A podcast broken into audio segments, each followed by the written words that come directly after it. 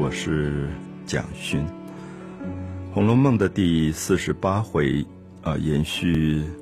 前一回四十七回的结尾，就是四十七回，我们再提醒一下，当时薛家的一个独生儿子薛蟠，因为调戏这个柳湘莲，呃，讲话讲的很难听，那动作也很下流，所以就被柳湘莲骗到郊外去痛打了一顿。那我们知道他不只是身体上被打伤，那在家里养伤了一段时间。其实我想最重要是这个富二代、官二代，从来没有人教训过他，所以心理上的那个受伤，恐怕是更值得我们思考的。所以我们也提到说，薛蟠的妈妈薛姨妈。曾经气得不得了，觉得自己的宝贝儿子怎么被这个柳湘莲打成这个样子，那就立刻下令说要让所有的官员开始通缉柳湘莲。那这是我们知道，所有富二代、官二代的孩子的父亲母亲，在必要时候一定会做的事，就是利用自己在官场的权威、自己的势力，要去干涉司法。可这个时候很了不起，就薛宝钗，这个薛蟠的妹妹反而跟妈妈说：“哥哥也需要人教训教训。”就是他今天做事为非作歹到这种程度，如果妈妈还袒护他，他一辈子就完了。所以四十八回，我们就看到这个在养伤期间的薛蟠，好像因为柳湘莲痛揍他一顿，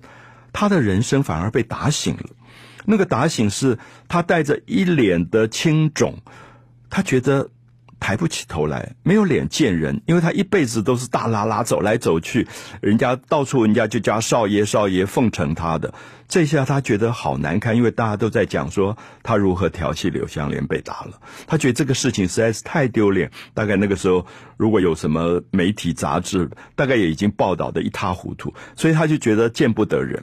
好，因为这些生活里面从来没有过的被别人痛打、受侮辱、受所有的人指指点点，这个东西反而让薛蟠有了觉醒跟反省。那我们看到一个孩子不到二十岁有机会反省，是多么难得的事。所以他有一天忽然就跟妈妈讲说：“我们家是做生意的，啊，薛家是做皇商的，最大的一个当时的商业的首富。”那皇室里面所有的东西都是他们家来采买的，所以他们在外面生意做得很大，各地都有他们家的旅馆啊、店铺啊、当铺啊这种呃生意。可是因为薛蟠的爸爸去世了，所以家里其实是靠几个老管家在管。那薛蟠是从来不知道怎么算账的，也不会做生意的，因为他生下来就咬了一个金汤匙，所以他反正有的是金山金海，他根本不要他去操心。可他这个时候忽然就跟妈妈说：“哎，我也很惭愧，生在这样的家族，我连算盘也没看过，也没打过，我连账也不知道怎么算。”他觉得他想改过自新，就出外去做做生意。好，我不知道读者会不会。想到妈妈的反应是什么？因为这个妈妈守寡，就守着这么一个独生儿子，所以把他宠到这个样子，就是生怕他在外面有一点三长两短，自己的依靠就没有了。所以那个妈妈第一个反应说：“你好歹就在我身边，我也不要指望你赚钱，因为他们家够有钱了啊，四大家族之一。”这个时候我们去看，又是薛宝钗出面了，说：“妈妈，你整天在骂儿子，说他不学好。”也不务正业，可是他现在说他要去做生意，这是正业呀。即使你给他个几千两银子，他出去做失败了，我们家也赔得起。可是让他买一个经验，好，我觉得四十八会对今天很多父母都是非常好的教育，就是。其实我们放不了手，真的害惨了这个孩子。所以我觉得这个时候我读到四十八回，有一个非常了不起的人。我想所有读《红楼梦》的人大概都不记得他，叫做张德辉，弓长张，道德的德，光辉的辉。张德辉何许人也？薛家的老管家。上了六十几岁，其实都应该退休了。可是因为老管家过去帮这个薛家赚了好多的钱，做生意做得非常好，所以以前的商业家族里有这种忠心耿耿的仆人。他就讲到说，每一年做生意要怎么做，因为他们有经验。他说今年像香料非常短少，非常缺啊，因为香料可能是从当时的南洋啊、新几内亚进口，那可能因为呃气候或者因为冰灾，所以今年香料进的很少，明年就一定很贵。好，我们知道做生意的人很知道，比如说你现在投资哪一个股票、哪一个期货，主要是要看准下面的趋势。所以我觉得讲到张德辉，我觉得好厉害，他有点像我们今天的很多证券市场的那种操盘的人，就是他就跟薛姨妈建议，因为薛姨妈也是一个女人，她也不懂这些东西，丈夫死了以后就守着一个大家产，可是因为有。了不起的这些老管家，所以他们还可以帮他做。他说：“我们现在家里有多少现金？这些现金如果投资在香料上，明年一定就可以赚好几倍。”他说：“我们应该这样子来做。”好，这个时候，因为薛宝钗的劝告，薛姨妈就想：“好吧，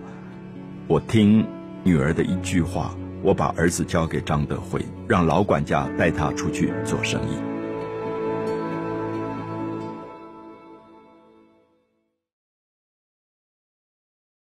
我们谈到了《红楼梦》第四十八回，薛蟠因为被柳湘莲痛打了一顿，那有一点惭愧，同时也觉得被羞辱了。那所有的亲戚邻居都常常指指点点，他也觉得不如离开这边一段时间，能够。不要心理上这么难过受伤，所以他就跟妈妈说：“我要成人立事，我要学习着做买卖。”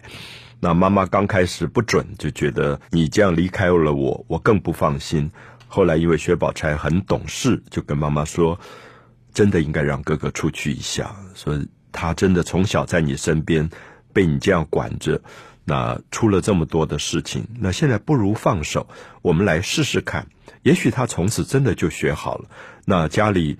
不缺这些钱，那几百两银子、一千两银子赔了也就赔了。可是至少买一个经验。所以我们看到这一段，呃，我自己觉得很感动的一段。薛姨妈就命令了家里面最可靠的老管家张德辉。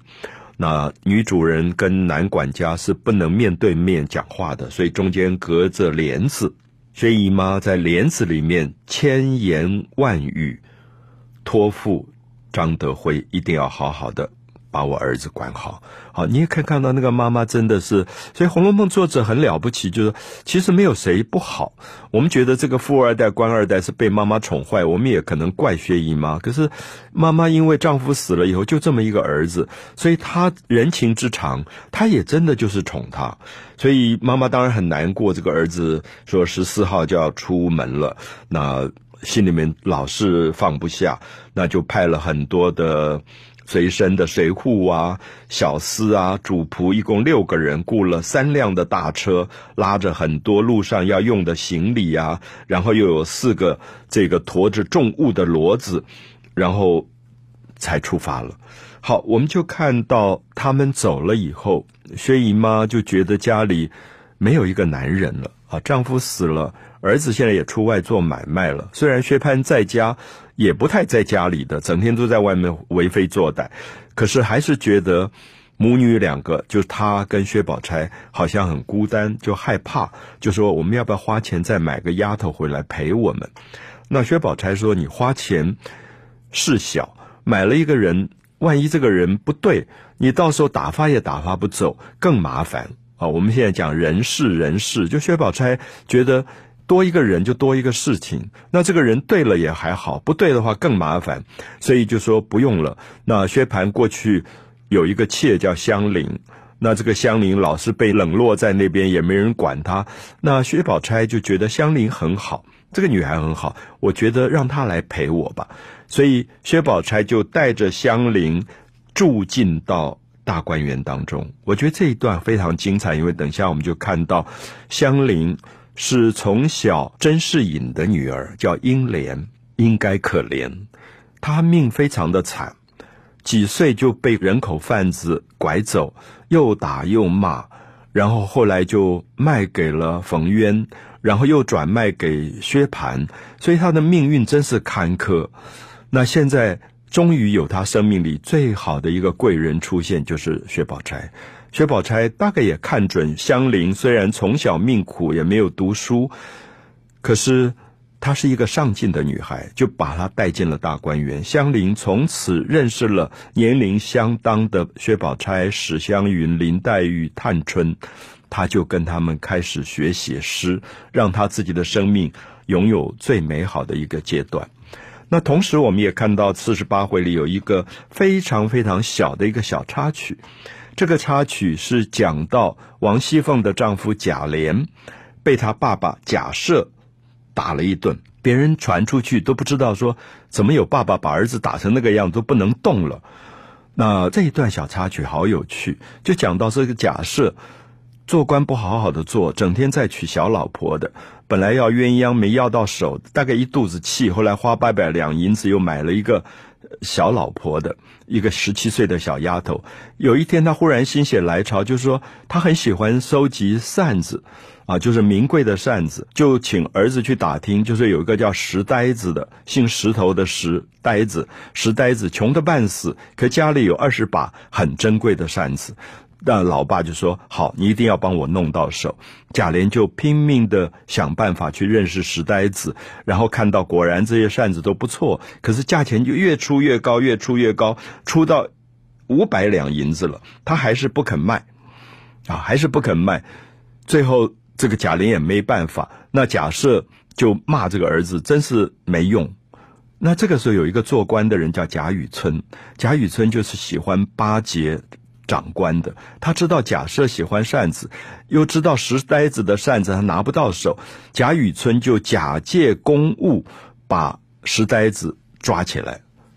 然后给他一个罪名，把二十把扇子就充公，就连夜就送到了贾赦的家里。贾赦就骂儿子说：“你看人家怎么弄来了。”那贾琏这次顶撞爸爸一句说：“为了几把扇子，把人家弄得家破人亡，干嘛呢？”我觉得这句话是很动人的一句话，可是假设就觉得被儿子顶撞，就把这个儿子打伤了。所以我想，《红楼梦》其实在透露我们这个假设的霸占性的贪婪，不只要年轻女孩子，她要扇子，其实都一样，就她不断的要我要的东西，其实跟薛蟠有什么差别呢？《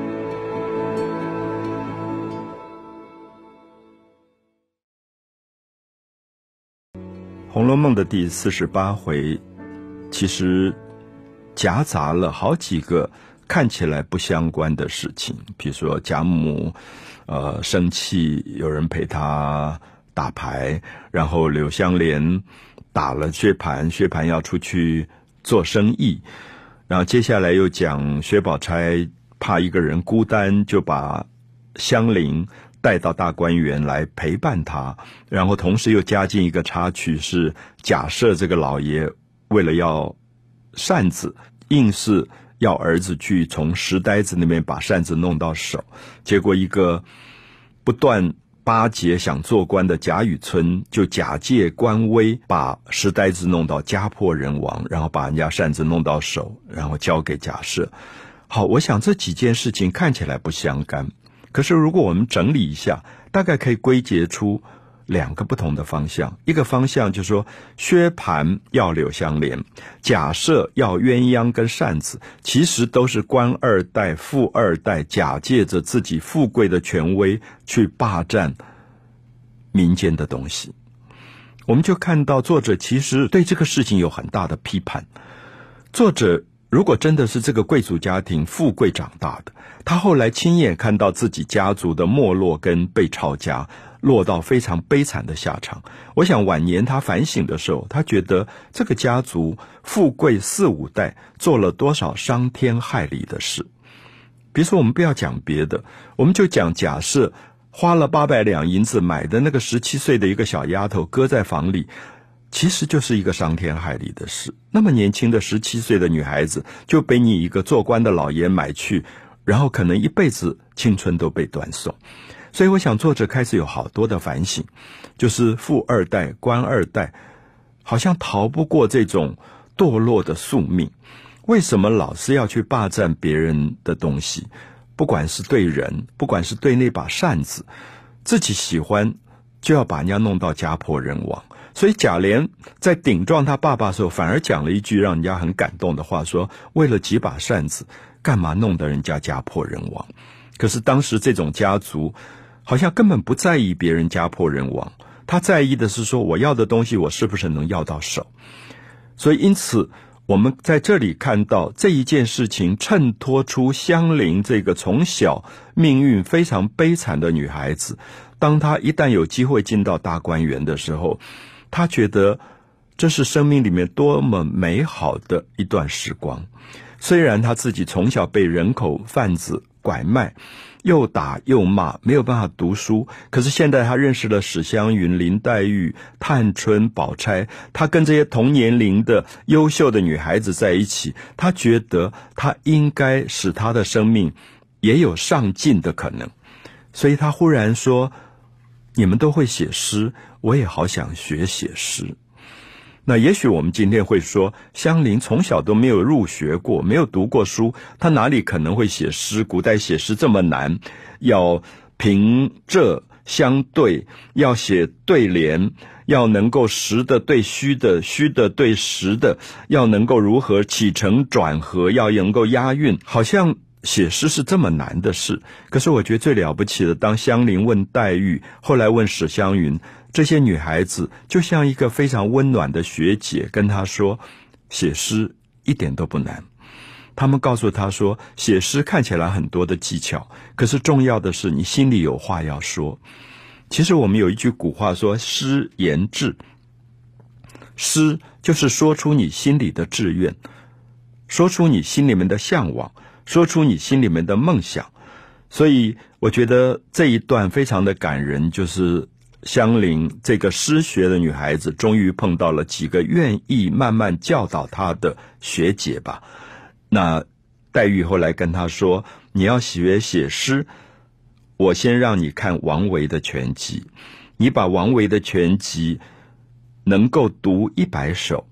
慢慢的揣摩，读熟了，然后你接着再读一两百首的杜甫。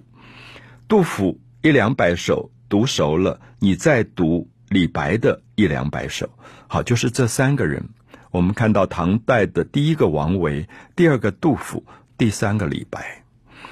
我想黛玉为什么特别举出了这三个人？为什么又把王维放在第一？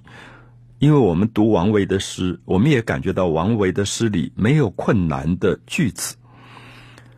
王维写诗非常的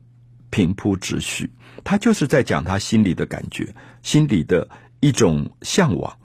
所以，我想黛玉他们都不是今天的文学评论者，也不是什么不得了的大作家。他们没有作家的文人的傲慢，他们反而平时的跟香菱说，要写诗很容易，你就讲你心里要讲的话，像王维一样的平铺直叙，像杜甫一样的对人有所关心。杜甫所有的诗